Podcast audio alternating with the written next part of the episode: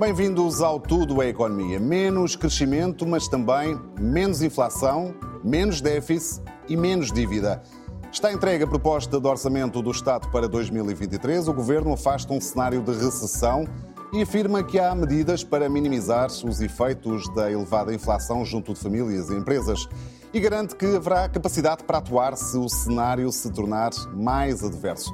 Mas será que a proposta orçamental responde aos problemas do país? É o que vamos tentar perceber nesta emissão especial com José António Vieira Silva, ex-ministro da Segurança Social e do Trabalho, ainda António Bagão Félix, antigo ministro da Segurança Social e também das Finanças, Juntam-se aos nossos habituais comentadores, os economistas Ricardo Arroja e Ricardo Paes Mamed. Meus senhores, muito bem-vindos e muito obrigado pela vossa presença. Doutor Vieira da Silva, o Governo poderia ser menos ambicioso na redução da dívida e ser mais generoso com famílias e empresas?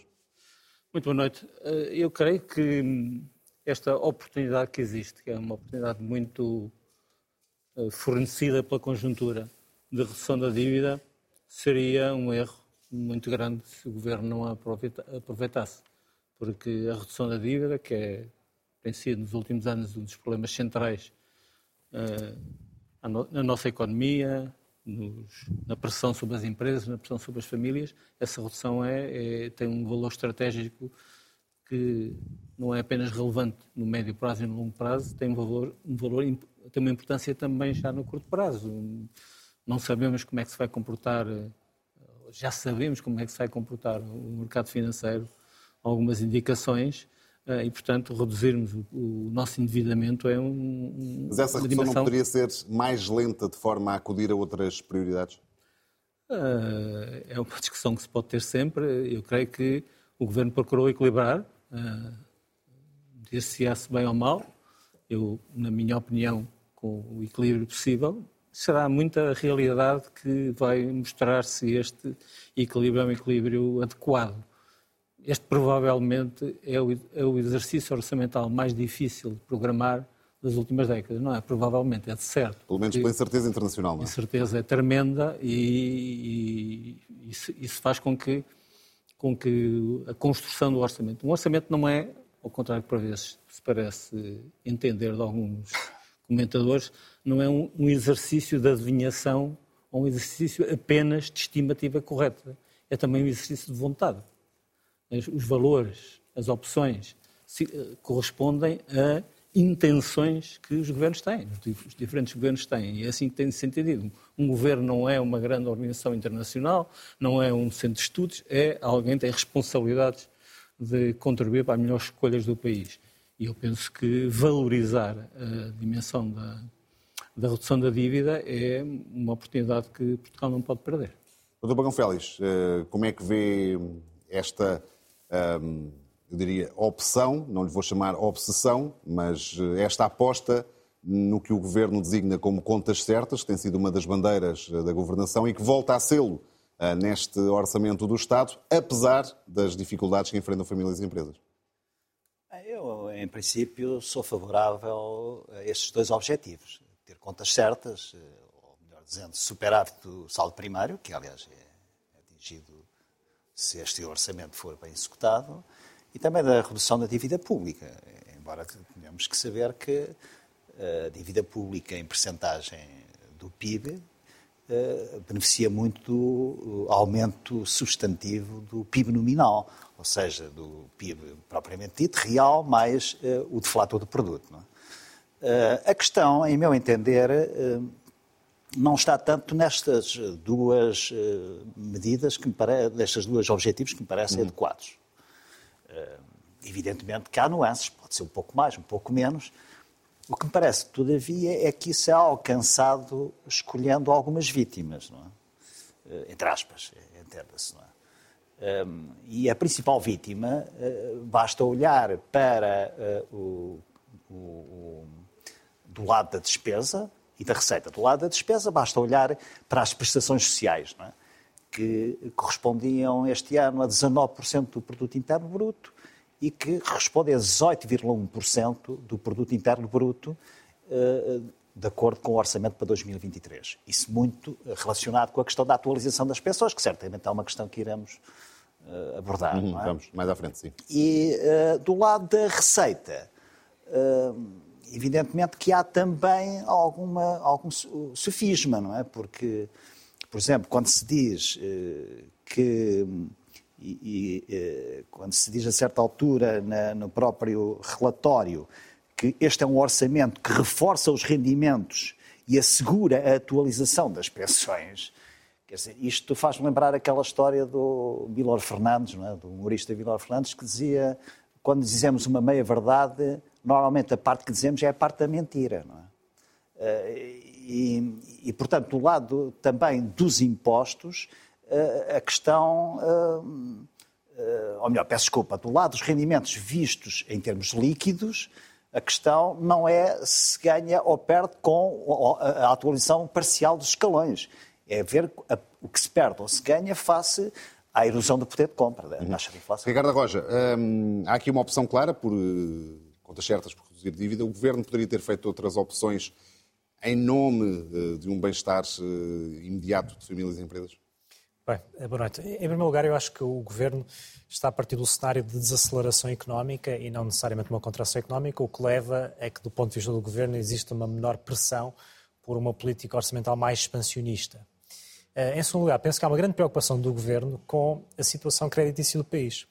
Há uma grande preocupação com a redução da dívida pública para retirar Portugal daquele pelotão de países que vai mais adentado em termos de endividamento público eh, e trazê-lo para um segundo grupo que não está tão endividado. E, portanto, são esses dois elementos que depois acabam por traçar a orientação geral uh, do Orçamento do Estado. Uh, e, de facto, são preocupações que têm algum fundamento, porque, em primeiro lugar, a economia portuguesa no próximo ano, apesar de tudo, vai evidenciar um crescimento e, portanto, uma política orçamental excessivamente expansionista poderia ser extemporânea. Eh, em segundo lugar, a economia portuguesa no próximo ano vai continuar a beneficiar dos fundos europeus, eh, que em princípio eh, deverão por si só gerar algum crescimento económico e de alguma forma escudar Portugal de algumas pressões contracionistas que se sentem com maior intensidade noutras partes da Europa. E, em terceiro lugar, tem havido um grande agravamento das taxas de juro de um modo geral na Europa, que se tem também feito sentir sobre os juros da dívida pública portuguesa. E, desse ponto de vista, o Ministro das Finanças, até fazendo eco da sua prévia experiência enquanto governante, num governo, há uns 10 ou 12 anos atrás, eh, está também a tentar gerir a situação orçamental de forma a não colocar Portugal no olho do furacão novamente, em face à situação difícil em que Portugal se encontra. E, portanto, são estes três motivos uh, que, de facto, ajudam a explicar e a contextualizar uh, a orientação orçamental que o Governo está a seguir. Evidentemente que no próximo ano, se a economia portuguesa uh, tiver uma, de, um, uma desaceleração maior do que aquela que está prevista, e em dois o FMI fazia uh, previsões nesse sentido. O FMI uh, eh, disse hoje que Portugal no próximo ano deverá crescer 0,7% e não os 1,3% que o Governo aponta.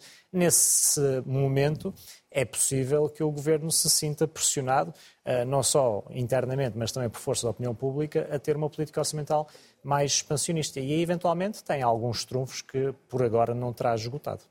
Ricardo Paz percebe esta opção do Governo por manter contas certas, apesar eh, das eventuais carências globais que possam existir no país em 2023? O que, eu, o que, eu, percebo é que o Governo está a ser extremamente eficaz, porque está a conseguir que façamos o debate nos termos que o Governo quer que façamos, uh, utilizando recorrentemente expressões que o Governo instituiu como forma de propaganda, como contas certas. Hoje ficámos a saber que o investimento público no ano passado, ou ao longo deste ano, vai ficar mil milhões de euros abaixo do que estava orçamentado. Isto não são contas certas, isto são contas erradas. Orçamenta-se uma coisa e sistematicamente faz coisas diferentes daquilo que se orçamenta. Em coisas que são diretamente controláveis, não estamos a falar de coisas que não sejam controláveis.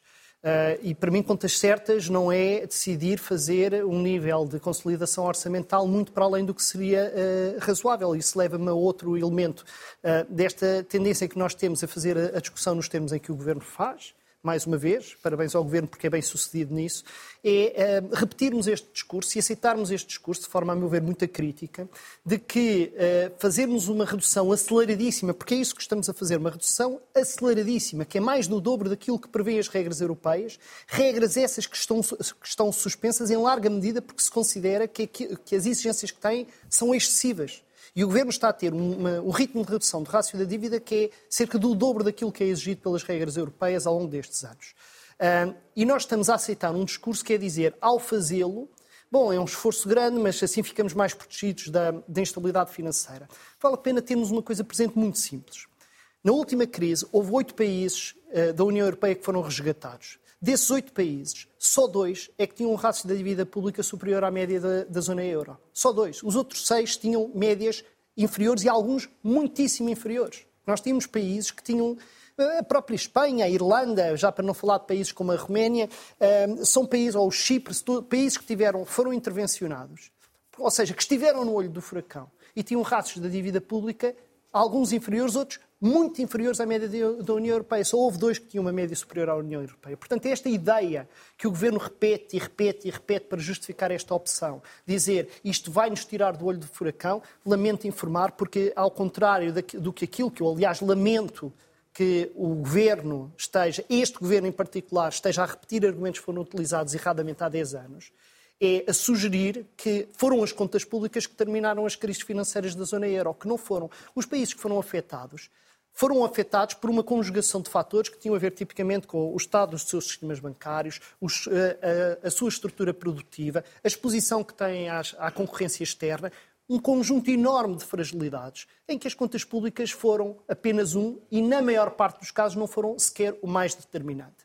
E, portanto, aquilo que nós estamos a assistir é uma opção que terá as suas explicações, que para mim ainda não são claras, posso especular sobre o assunto, mas a verdade é que o Governo ainda não foi capaz de utilizar um argumento que eu considero válido. Porque ou utiliza este, ou utiliza o argumento da espiral inflacionista, é assim, não há espiral inflacionista quando os salários estão a crescer muito abaixo, não apenas da inflação, como da produtividade.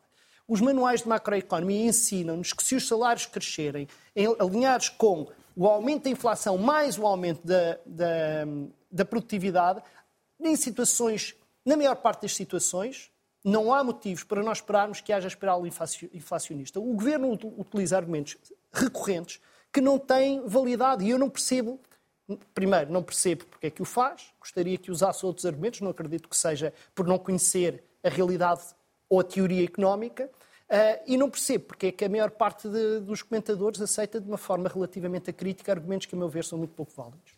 Dr. Vieira Silva, o cenário de recessão, ou melhor, o cenário em que assenta este, este Orçamento do Estado é realista, do seu ponto de vista? No, no quadro que eu há pouco identifiquei, que é um governo numa situação de enorme instabilidade tem que construir os seus instrumentos de política económica com base na melhor informação possível, como disse o Ministro das Finanças, e também com base nas suas opções.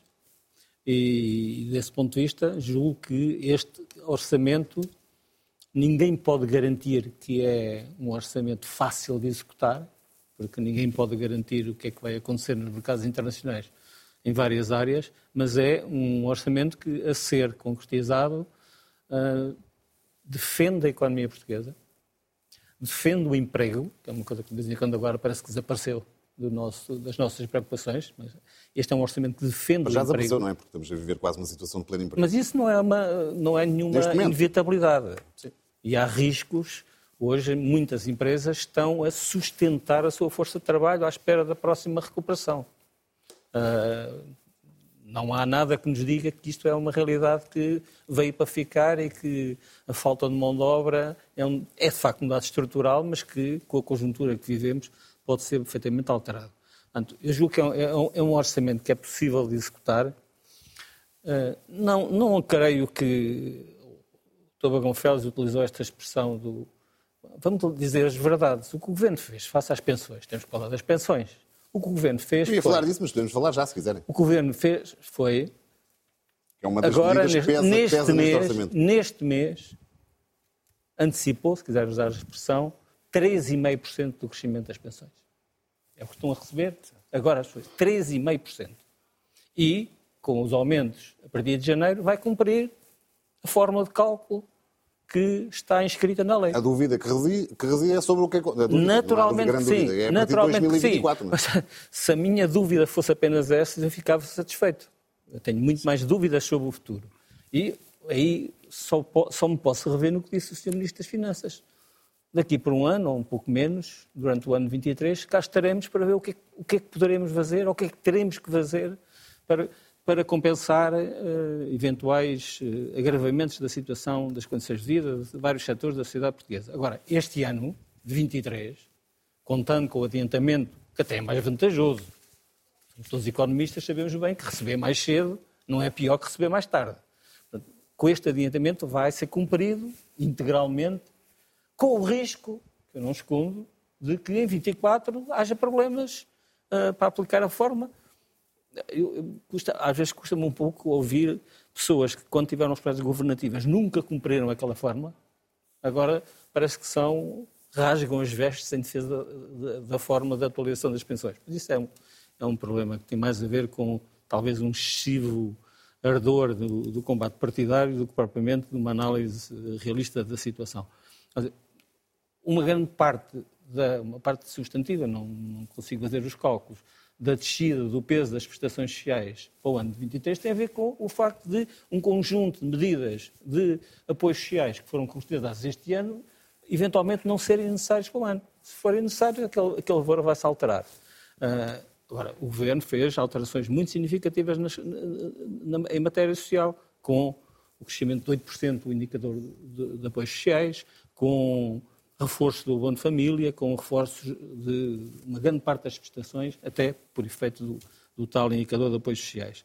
Portanto, não creio que, seja uma, que sejam opções desequilibradas. Só para finalizar, certo. eu gostaria de dizer que eh, eu acho que eu, eu sou, sou, capaz de subscrever integralmente a visão que o Paz Médio disse há pouco do que é que aconteceu ah, há 10 anos ou há 10 anos atrás e quais foram as causas que nos colocaram no, no centro do furacão. Só que a realidade que vivemos hoje não é a dessa altura. E o facto de termos uma dívida uh, elevada em percentagem do PIB, que é assim que ela é medida, o facto dos. Por isso é que eu falei da oportunidade. O, prazo, o, o, facto do PIB nominal estar a crescer, e o governo prevê que ele cresça 4,9% para o ano, isso uh, é, cria uma oportunidade, é assim que as coisas se medem, o peso da dívida tem importância em porcentagem da PIB, não é a única importância que tem, mas reflete-se nos juros que as famílias pagam, reflete-se nos juros que as empresas pagam e, e reflete-se na credibilidade internacional das nossas, das nossas Muito bem, já percebemos aqui o ponto de vista em relação à questão da dívida e da aposta na dívida, pontos de vista necessariamente diferentes. Uh, Dr. Vieira Silva falou aqui da questão da, das pensões e também, perguntei eu, apesar da, da, da resposta ter ficado algo marginal, em relação ao cenário que o Governo traça, Dr. Bagão Félix. Uh, sim, muito rapidamente. O cenário é um cenário que é, é dos cenários mais incertos que nós já, já pudemos definir para um orçamento, com, com os riscos. É um orçamento definido numa situação em que a Europa vive em guerra, com todas as consequências que uma guerra traz ou quase todas as consequências. Agora, eu, eu sinceramente, sabem qual era a diferença do, da previsão do Fundo Monetário Internacional para o crescimento este ano e aquele que se vai realizar? 50% só. O Fundo Monetário Internacional. Sim, o Fundo Monetário Internacional não, não tende a Se queremos utilizar alguma estimativa para o crescimento do PIB, por favor, o Fundo Monetário Internacional é a pior aposta. Doutor Bagão Félix. Quanto? Em relação ao cenário macroeconómico e em relação à questão das pensões, Bem, há aqui uma argumentação... Em relação ao cenário macroeconómico, não vou perder muito tempo. Sim, não, mas é gostava de os ouvir, porque na verdade... Posso terem previsões diferentes. Sim. E às vezes acertam, às vezes erra-se. Normalmente erradas. Normalmente erradas, exatamente. Uh, mas uh, aceito este... É um exercício. Dizer, não, e, e, como disse o Dr. Vieira da Silva, é de facto muito difícil neste contexto, deste enquadramento global e da guerra e tudo isso, uh, poder-se ter um rigor que em outras circunstâncias seria mais modelizável. É? Portanto, assume como uh, possível. Uh, sim. Em relação à questão da, das embora pensões... Na, na taxa de inflação me pareça subestimada, mas isso é um velho truque dos orçamentos. Agora não, mas lembro no tempo em que a inflação era elevada, que se subestimava sempre a inflação por causa dos, das atualizações, geralmente de variáveis de despesa do, do Estado que estivessem dependentes disso. É? Exatamente. Em relação à questão das, das pensões. Em relação às pensões, permita-me só fazer uma nota pessoal, porque as pessoas em casa podem pensar que o Dr. Vieira da Silva insinuou que há pessoas que pensam de outra maneira relativamente à questão da atualização das pensões, mas quando for um governo, estiveram no governo, não fizeram assim. Eu devo dizer que ainda não havia esta forma de cálculo das pensões. Eu sei, mas eu, sou, eu sei que se estava. Eh, mas é só para as pessoas é que podem ter pensado que se estava a dirigir a não mim. Estava. Não é?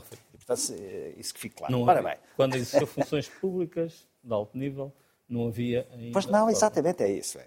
E, aliás, dizer, esta lei deve ser assim. Não quer dizer que as pensões não crescessem abaixo claro, da inflação. Claro, claro. Esta lei deve ser assim, não é? A inflação era muito reduzida nos anos em que eu estive no governo. Era, era muito residual.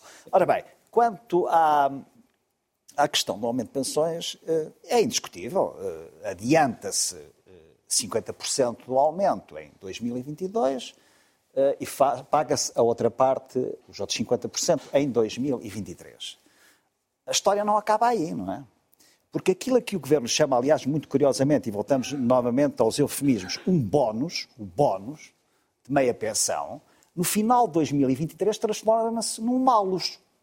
Porquê? Porque a base do aumento das pensões no dia 1 de janeiro de 2024 está uh, corroída, entre aspas, está, está comida em 50% do aumento devido em 2023, de acordo com a lei da República que está em vigor. Isso parece-me absolutamente claro, não é? Portanto, dirá, não sabe como é que é em 2024. Bem, não sabe como é que é o aumento em 2024, mas sabe-se que a base é inferior à base que deveria ter sido. Estamos perante uma medida de austeridade, doutor Pagão Félix? a questão, a palavra austeridade está gasta, não é? Quer dizer, aliás, deixe-me só dizer isto, até a propósito dessa pergunta, que, e eu vou dizer isto entre aspas, porque não são conceitos, não é? No tempo de, de, de, anteriores situações de austeridade, uh, era uma austeridade uh, real, indiscutível. Esta é uma austeridade real pela via nominal, não é? Designadamente pela uh, menor atualização de rendimentos, salários, pensões e outro tipo de rendimentos. Deixe-me só, relativamente à questão ainda das pensões, o, um dos anexos do Orçamento de Estado apresenta-nos um relatório sobre a sustentabilidade financeira da Segurança Social. Um bom relatório. estive a lê-lo e acho que é um relatório bem feito. Bem, a questão que o Governo eh, lançou para, eh, de algum modo, dizer que tem de ser revista a lei, e repito, revista a lei, já com uma base menor de pensão no princípio de 2024, foi que não quer pôr em causa a sustentabilidade do sistema de pensões públicas. Estou inteiramente de acordo. Só a pena que esse discurso há dois meses era diferente. Era que a Segurança Social estava numa fase uh, esplendorosa. Aliás, vai ter um, um superávit de, de cerca de 2.500 milhões de euros não é? este ano. Uh, justamente por causa da decalagem entre a receita que aumenta mais depressa do que a despesa que sai aumentada, que se, aumentada parcialmente, que sai mais tarde dos cofres do Estado. Uh, e depois, uh, este relatório, se o lerem, é um bom relatório, repito, uh, e não querendo amassar muito, apresenta os cenários até 2060. É? Nos cenários até 2060, em primeiro lugar, só na década de 40 é que há um déficit do saldo previdencial, que aliás não excede 0,8% do PIB. E em, 19, em 2060 estará em 0,3% do PIB. Bem, mas isto não diz muito às pessoas. O que talvez diga é que o sistema tem uma almofada, que é o Fundo de Equilíbrio Financeiro, Estabilidade Financeira da Segurança Social, criado no tempo do Dr. Miguel Cadilha, que... Criado na lei, não financeiramente. Criado na lei, pois, não, sim, criado na financeiramente lei. Não, não, financeiramente ah, não foi, sim, muito, sim, mas, não foi mas, muito abonado. Mas foi criado na lei, pois. Sim, é verdade. Depois eh, as coisas na altura, como sabe, e, e lutámos ambos por isso, não é? A questão da repartição dos regimes não contributivos serem financiados pelo, pelo Orçamento do Estado e tudo isso. Eh, estivemos os dois na, na mesma roda. Vamos concluir, Dr. Bagão Sim, para também ouvirmos aqui o Fundo de Equilíbrio Financeiro da Segurança Social atualmente são 26 mil milhões de euros, ou seja, cobre 162% eh, das despesas com pensões no ano. Em 2060, é de 34 mil milhões de euros, que mesmo assim cobrem 112% da despesa anual com pensões. Pronto, é o próprio governo que, apresentando este anexo no Orçamento do Estado, afinal se, vem, vai, eh, se desmente face àquilo que foi uma das eh, justificações para se uh, congelar, entre aspas, a lei que está atualmente em vigor e reduzir a sua base de aumento a partir de 2024. Ricardo Roja, sobre esta questão das pensões. Não há nada de novo no, no orçamento, já sabia o que, ia, o que ia ser feito, mas esta, de facto, é uma das medidas do governo, dito assim, que permite também alcançar os objetivos orçamentais. O que há de novo é esta análise, não é? Sim. Sim. Eh, bem, esta análise é feita recorrentemente em vários orçamentos de Estado. Portanto, o orçamento de Estado é sempre acompanhado do relatório uh, relativo ao Fundo de Estabilização desde da Segurança Social. Sim, desde mais recentemente. Não é sempre. Uh, o que eu acho sobre esta matéria é muito simples, já discutimos isto em programas anteriores. A medida das pensões foi uh, com claro, apresentada com o claro intuito de aliviar o fardo orçamental para 2023. Isso parece-me evidente na medida em que aquilo que o governo, que o governo chamou um bónus, não é bónus nenhum, é um adiantamento uh, de algo que seria devido a partir do início do próximo ano e, portanto, na prática foi uma forma de repartir um bocadinho o custo orçamental entre este ano em que, apesar de tudo, há sim um bónus tributário, porque houve receitas fiscais bastante superiores àquelas que estavam estimadas, Uh, e não fazer incidir a despesa integralmente no próximo ano. Uh, eu não sei se podemos chamar isto austeridade, se o termo austeridade está a gasto, se há muito ou pouco gasto. Eu sei é que houve uma clara violação das expectativas das pessoas que tinham pensado numa evolução das pensões ao ritmo de uma determinada fórmula, mesmo que as pessoas não estejam por dentro dos detalhes técnicos da fórmula, sabem que existe uma fórmula. E, portanto, quando o governo começa a dar o dito por não dito e a não aplicar a fórmula, independentemente disso já ter sido feito no passado, a verdade é que as pessoas sentem-se traídas na célula de confiança que deveria unir os cidadãos e o, governo. E depois a própria forma como o governo apresentou a medida foi atabalhoada, portanto, falou primeiro em bónus em prémio, eh, depois veio dar o dito por não dito na questão da sustentabilidade da segurança social, andou anos e anos e anos a dizer que, por via das medidas implementadas pelos governos PS desde 2015, que a sustentabilidade da segurança social tinha melhorado imensamente e depois, de um dia para o outro, acordamos a ouvir que a sustentabilidade da segurança social está em causa. E, portanto, eh, a forma como foi anunciada a medida não abonou a ação do governo, pelo contrário, criou desconfiança. E, de facto, cria depois um problema a partir de 2024, na medida em que a base sobre a qual será feita a atualização das pensões será uma base inferior àquela que teria sido se a fórmula tivesse sido inteiramente aplicada. E, e portanto, parece-me que há, que há esse, esse problema de, de raiz. Hum, Ricardo Paz não há muito mais a dizer sobre isto. Quer dizer, aquilo que António Bagão Félix disse, o que Ricardo Roja acabaram de dizer, são os, as bases factuais com que temos de fazer esta análise. Isto é, uh, o que foi feito é apenas um adiantamento, não houve crescimento, e não só não houve crescimento, como uh, o que vai acontecer, para todos os efeitos, é se tudo correr como é normal e é expectável com os dados que temos em cima da mesa, é que a partir de 2024 os pensionistas estão a receber menos do que deveriam receber de acordo com a fórmula que está prevista.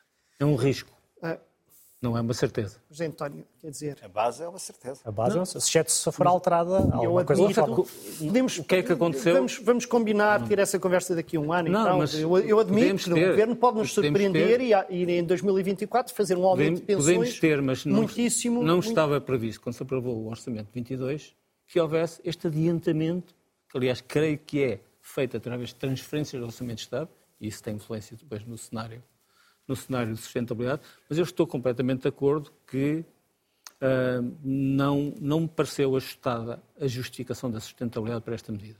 Há outras explicações, como sejam a de equilibrar em dois exercícios orçamentais. Distribuir aquele... o, o, esforço ah, entre dois exercícios. Porque houve, as pessoas compreendem. Houve um crescimento da receita, da receita superior àquele que estava estimado.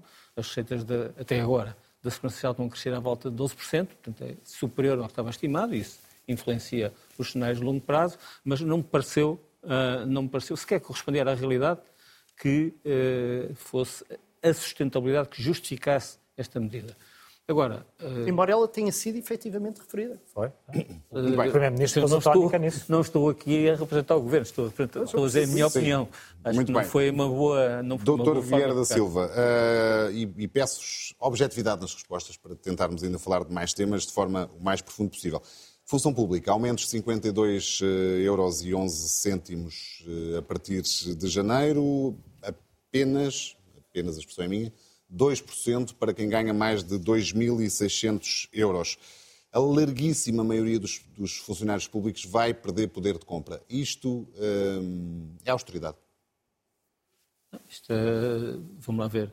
Nós temos que olhar para o, a política que está em, creio que não estão concluídos ainda todos os passos das negociações, Mas aquilo que vem no orçamento. O Governo já disse que não há mais margem aquilo que vem para, no, orça, para, que vem no orçamento de, de, é um crescimento da massa salarial, ou seja, daquilo que se vai pagar aos funcionários públicos hoje, que estão lá, não é os novos que venham, uh, corresponde a um crescimento de 5,1%.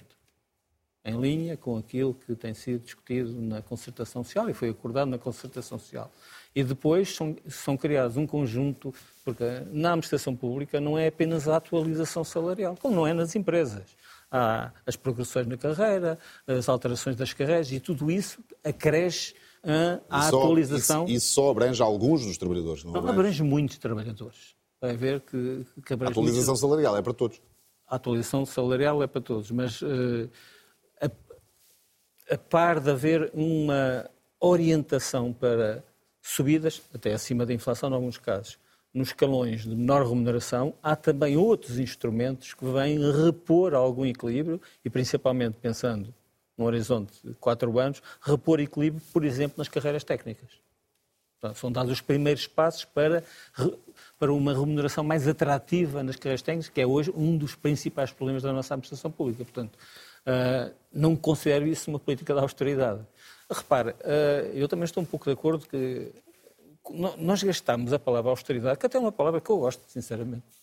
Eu, gosto, eu, eu sou austero, portanto, não, não sou não tenho características contrárias. Agora, gastamos mal essa política quando a pretendemos transformar num instrumento de crescimento. A medida, os, os programas de governo, os programas uh, orçamentais devem ser vistos. Eu estou a usar a expressão forma... porque o governo, e nomeadamente o Primeiro-Ministro, tem repetidamente dito viramos a página da austeridade. É viramos a página é da austeridade. A, expressão não fui eu que inventei, ou seja, não, não, sou eu que utilizei neste Houve alguém, Estou só a usá-la. Houve alguém, que não vou agora dizer nomes, que descobriu uma teoria da chamada austeridade expansionista. Que se nós cortarmos a despesa nisto, naquilo e com outro, e foram muitos cortes, a economia vai desabrochar e vai, vai ser um Eldorado. Ah, os próprios criadores dessas, dessa política vieram dizer que se tinham enganado razões técnicas dos multiplicadores e por aí fora, nomeadamente o Fundo Monetário Internacional. Certo. Isso queimou essa palavra austeridade. Aquilo que nós temos que ver é assim, a política que um governo segue é favorece o combate a tendências recessivas na economia ou as promove. Bem. É isso que Doutor é, a meu ver, aquilo que os economistas chamam de pró-cíclico ou contracíclico. Claro que neste ciclo em que estamos a viver, que é tão incerto, é muito difícil dizer que estamos a, a, a criar. O que é que temos que fazer? É contrariar os riscos da, de uma recessão, que se fala que pode existir na Europa, eh, é estimular o maior crescimento, é defender o emprego. Nos, na escolha de tudo isso não é fácil. Eu acho que este orçamento é um exercício cauteloso, muito bem fundamentado, na minha opinião, uh, de defesa dessa, dessa, do país Doutor Gonçalves, o Governo é prudente aqui. Quando estamos a falar de despesa com função pública, estamos a falar de despesa estrutural, que já não sai. E, portanto, o Governo aqui é prudente em fazer, apesar de tudo, um, aumentos salariais que não acompanham a inflação deste ano. Admito que, que não acompanha totalmente a inflação.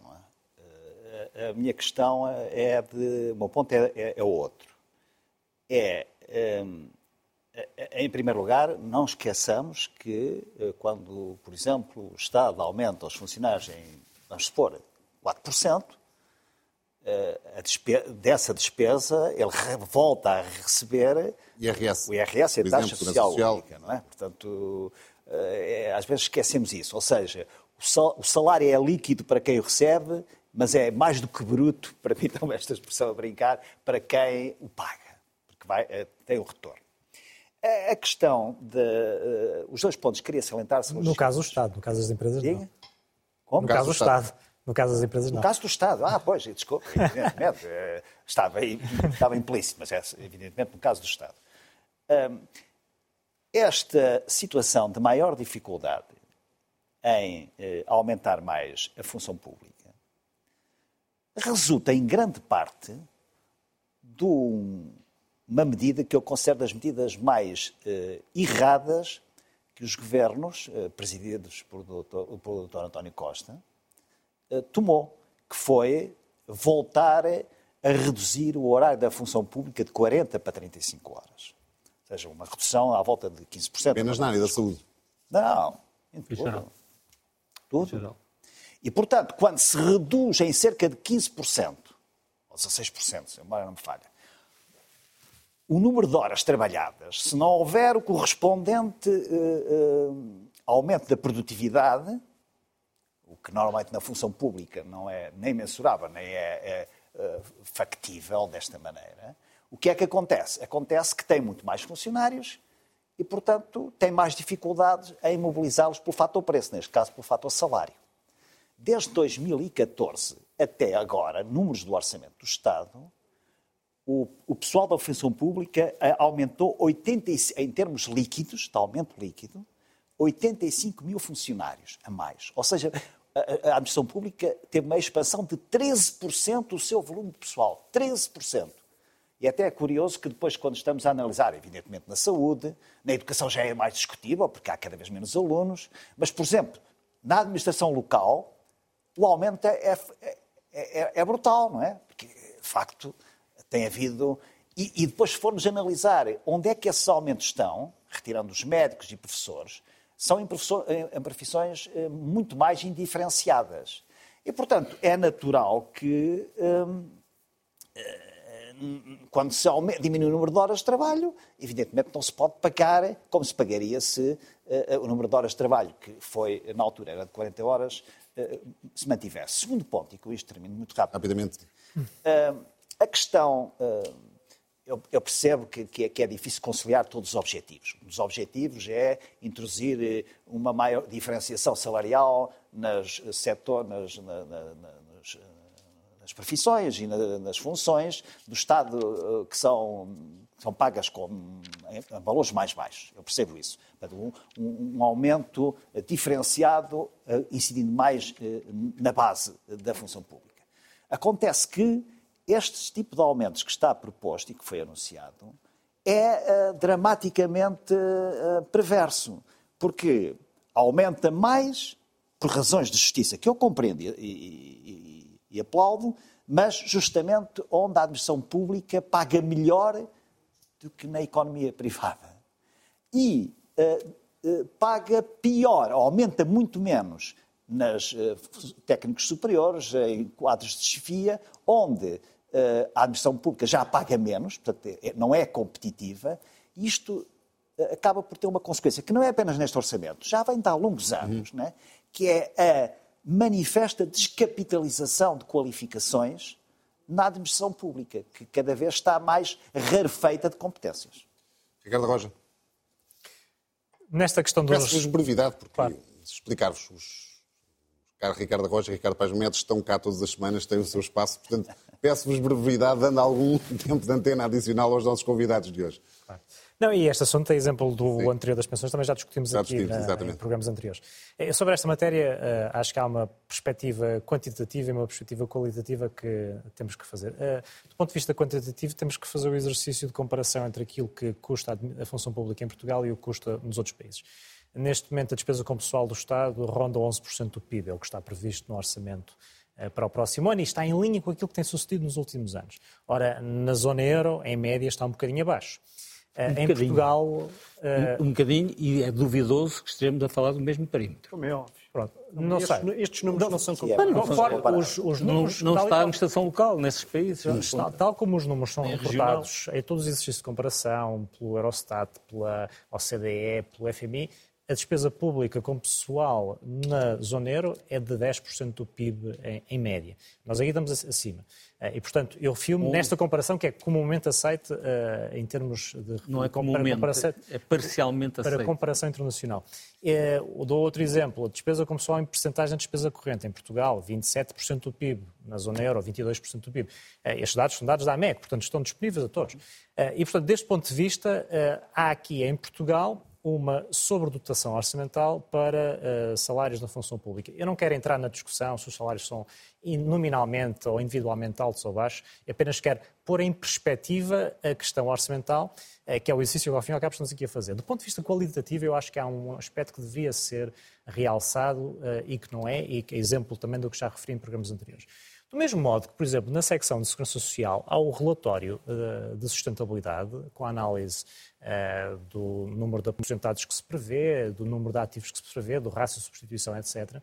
Também na função pública deveria existir, em sede do Orçamento de Estado, uma análise muito mais densa sobre quais são as lacunas da função pública em termos de aptidões, capacidades que são necessárias numa administração pública que ela própria está em mudança uh, e quais são as áreas em que há excesso de pessoal face às necessidades. Uh, qual é a forma da função pública acelerar uh, o crescimento e a dinâmica da economia uh, a partir dos recursos existentes? E essa discussão, ano após ano, não é tida. E, portanto, nós todos os anos estamos aqui a discutir se os salários Uh, vão ter uma atualização de X ou de Y, uh, quanto é que pesam no PIB, na despesa, mas a verdade é que, do ponto de vista qualitativo, há pouca discussão sobre quais as áreas em que concretamente uh, há escassez. Bom, como foi feito um apelo para a brevidade, eu não vou entrar agora na discussão porque é que estes dados do Ricardo não são mesmo comparáveis, desde logo. porque já, que, já tivemos aqui pela, essa discussão. Pela okay. diferença, um dia destes podemos detalhá-la porque vale a pena, não é muito difícil de compreender porque é que países que têm estruturas de qualificações muito diferentes têm necessariamente pesos de, da despesa pública com funcionários públicos que é necessariamente diferente. Adiante, em termos factuais, o que nós temos é este. A esmagadoríssima maioria dos funcionários públicos vai perder poder de compra, primeiro. Segundo, muitas centenas de milhares, ou pelo menos muitas dezenas, mais de uma centena seguramente de funcionários públicos vão ter perdas de poder de compra de um ano para o outro, mesmo contando as promoções, que vão ser na ordem dos 4 ou 5%, de um ano para o outro. E o terceiro facto é que muitas destas pessoas são aquelas que nos últimos 10 anos acumularam perdas de poder de compra que, em alguns casos, atingem 20%. Portanto, estes são os factos claros. A este podemos acrescentar um que é o tipo de aumento, e nós não podemos verdadeiramente confundir aumentos com promoções, porque em última análise são os aumentos é que contam como referência. E os aumentos que nós vamos ter para a função pública, que são aumentos muito abaixo da inflação, são os aumentos que o setor privado vai tomar como referência para os seus próprios aumentos. Portanto, bem pode a, a, concertação social assinar um documento a dizer nos próximos anos vai haver determinados níveis de aumentos, porque em última análise quem define os salários no setor privado são os acordos coletivos de trabalho quando eles existem ou é a força negocial das partes.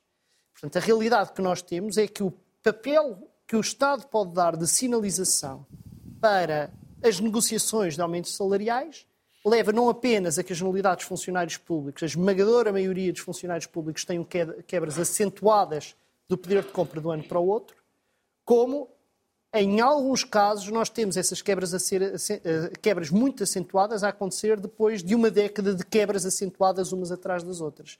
E isto é um erro, não apenas de, em termos de gestão do Estado, não apenas em termos de promoção de poder de compra de quem vive do seu trabalho, seja no setor público, quer no setor privado, mas também, já agora, um aspecto que eu claramente não concordo com o José António Vieira da Silva, que é o efeito que isto tem sobre o emprego. Nós podemos dizer que se estivermos num, numa situação de grande dinamismo económico, não é o aumento dos salários da função pública que, eh, ou o aumento dos salários em geral que vão dinamizar a economia. Quando nós estamos perante riscos de recessão e temos claramente uma política que eh, incentiva uma desaceleração, uma quebra do crescimento do consumo privado, nós o que estamos a dizer é aumentar os riscos de recessão.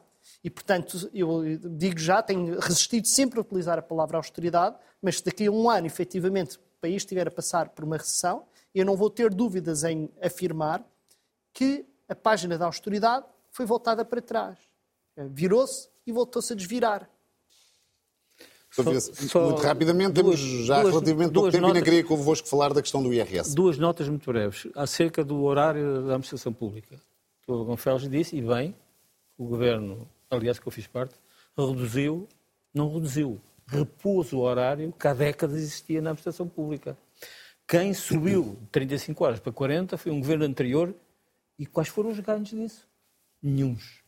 Quem conhece a administração pública sabe que não foram, os ganhos foram nulos, precisamente porque seguiu uma política de descapitalizar a administração pública.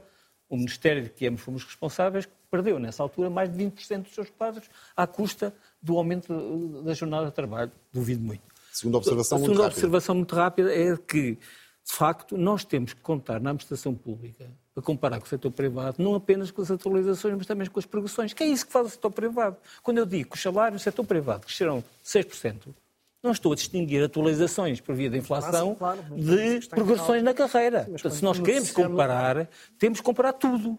E, o, e a comparação... Se negociamos aumentos, os aumentos são a referência dos aumentos. O, o, a negociação das carreiras também é feita. E já foi feita, corresponde a compromissos que, que resultaram em muitos casos de negociações, como, como nos, na caso, contratação coletiva. de poder de compra, claro. Eh, não estou a discutir isso. Eh, agora, o que me parece é que eh, pensar que nesta conjuntura era execuível termos aumentos salariais em linha com a inflação passada, é algo que me parece extremamente arriscado. O Governo surpreendeu e desceu dois pontos uh, no segundo escalão do IRS. Muito rapidamente, Dr. Vieira Silva, podia ter ido um pouco mais longe? Eu não sei. Uh, é um sinal. Eu acho mais importante do que isso são algumas mudanças que foram feitas no, no mínimo de existência, uh, outra, outras questões que têm a ver com os aumentos salariais, que isso é para o setor privado e para o setor público, não serem abrangidos, não serem comidos pela subida de escalão. Isso são medidas extremamente importantes que eram reivindicadas por muitas partes da sociedade portuguesa há muitos anos. Acho que essas são tão importantes quanto essa, essa, essa, essa alteração no segundo escalão, que depois se vai repercutir em todos os escalões, ainda com uma dimensão que, em alguns casos. Doutor Bagão Félix, vê como um sinal importante esta descida de dois pontos no segundo escalão do IRS? Qualquer descida de IRS é positiva. Eh, e, portanto, estou de acordo. Acontece é que uh, o problema está na atualização dos escalões. Se a, se a, taxa de inflação anda por volta dos 8%, ou à volta disso, e os escalões são atualizados em 5,1%, significa que um, há ou pode haver a possibilidade de aumento de tributação. Com um ponto adicional que é um pouco parecido, aliás, com a questão das pensões é que a base dos escalões para o ano seguinte está subestimada face àquilo que devia ser o seu valor real, de acordo com a taxa de inflação. E, portanto, ele faz. Isto é, um escalão está de 10 mil a 15 mil. E os 15 mil passam para 15.100 e deviam ter passado para 15.150. Em 2024, a percentagem de aumento é sobre 15.100, não sobre 15.150, não é? Esse é um ponto. Eh, e, eh, eh, em todo caso, há um aspecto que devia ter também sido atualizado, que é as deduções à coleta, que não foram, que se mantêm inalteráveis. Ricardo Roja? Qualquer redução do IRS é positiva, eu concordo com o Dr. Bagão Félix neste ponto. E é uma medida que tem algum impacto orçamental, portanto, em conjunto com a atualização dos escalões, penso que a medida valerá 500 milhões de euros, volta disso e vai apanhar uns milhões de agregados familiares. Portanto, é uma medida com impacto uh, relativamente alto e é, ao fim e ao cabo, no IRS que se dão as grandes alterações uh, em termos de uh, alívio fiscal que no próximo ano teremos em Portugal. Portanto, se olharmos para as medidas com impacto orçamental, vemos claramente o IRS, do ponto de vista das receitas, responde por dois terços das medidas que são anunciadas eh, e depois o IRC e o IVA têm impactos mais pequenos. O que me parece, contudo, é que depois o Governo anuncia eh, um conjunto de outras medidas em sede de IRS com grande notoriedade ou com grande tentativa de criar, impacto mediático, mas que efetivamente não tem grande significado. Eu estou a pensar, por exemplo, no IRS jovem, que é uma medida que é apresentada como estratégica, não é? Mas depois vamos ver e o impacto orçamental é muito diminuto. Uh, portanto, esse ponto de vista, eu penso que em Portugal, uh, neste momento, temos uma fiscalidade, uh, a meu ver, excessiva, temos um, um, um, custo de vida que, que, é cada vez maior, na medida em que os salários são relativamente baixos e, o custo de vida está a aumentar, e, portanto, era importante que o Governo desse, desse este sinal. Eh, não só a redução das taxas, mas também a atualização dos escalões de IRS, que, ao contrário de outros anos, o Governo desta vez implementou eh, e bem, e, portanto, desse ponto de vista, acho que as medidas são salutares. Ricardo Paz Mendes? Eu acho que, se, se, me parece que, do ponto de vista agregado, do ponto de vista macroeconómico, este, este ritmo de redução da dívida é, é claramente excessivo e injustificável, dado esse, essa opção do Governo, um, há uma série de opções que são tomadas ao nível mais micro que, em geral, me parecem ir no, na direção certa no contexto atual. E, infelizmente, não me parece mal esta atualização de 5,1% nos calores do IRS por uma razão simples. Ela seria um problema se, com uma inflação de 8%, houvesse capacidade negocial por parte dos representantes dos trabalhadores para obter uh, aumentos salariais que fossem superiores a estes 5,1%.